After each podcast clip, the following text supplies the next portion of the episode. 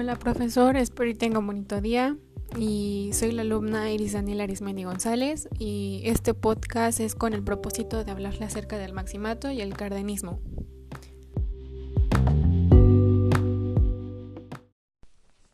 Bueno, primero hablaré sobre qué es el maximato.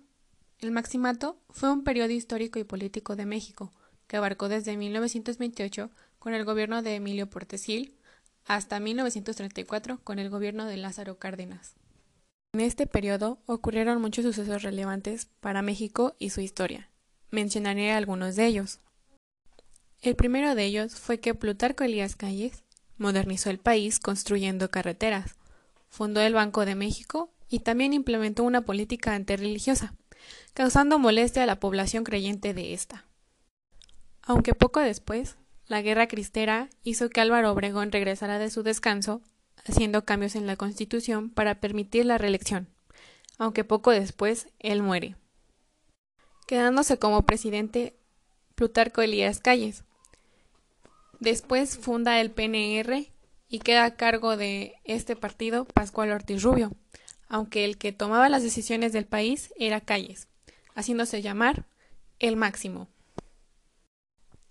Ortiz Rubio, cansado de esto, renuncia y en su reemplazo queda Abelardo Rodríguez, como presidente interino. Entonces, Calles busca un sucesor, eligiendo a Lázaro Cárdenas ya su mano derecha. Después de que Calles eligió como su sucesor a Lázaro Cárdenas, él busca el apoyo del pueblo, ganando popularidad y dejando atrás a Calles, así logrando expulsarlo del país. A grandes rasgos es así como se puede explicar el maximato, quien lo da por terminado Lázaro Cárdenas. Y ahora, ¿qué es el cardenismo? El cardenismo es la historia política mexicana del periodo del gobierno de Lázaro Cárdenas del Río. Su mandato duró seis años, dando a ellos sucesos importantes como la Orden Rural, creando el Departamento Agrario y el Banco de Crédito Ejidal. El impulso agrarista fue un sello inconfundible del cardenismo, aunque también la industrialización fue otro aspecto importante, ya que hubo numerosas empresas textiles, mineras y de maquinaria pesada.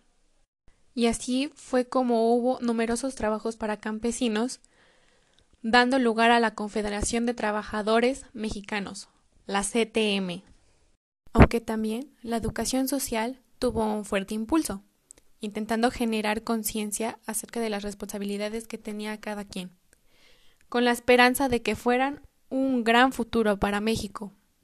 Un elemento imprescindible para este entonces era el mandato de Lázaro Cárdenas, era el oro negro, y México tenía mucho. Así es, el petróleo. Y ya para 1938 el PNR se convirtió en PRM y en 1946 en el PRI, que lo conocemos así actualmente.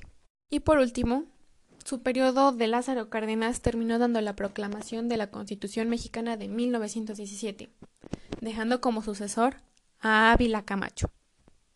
Y es así como describo a grandes rasgos lo que fue el cardenismo.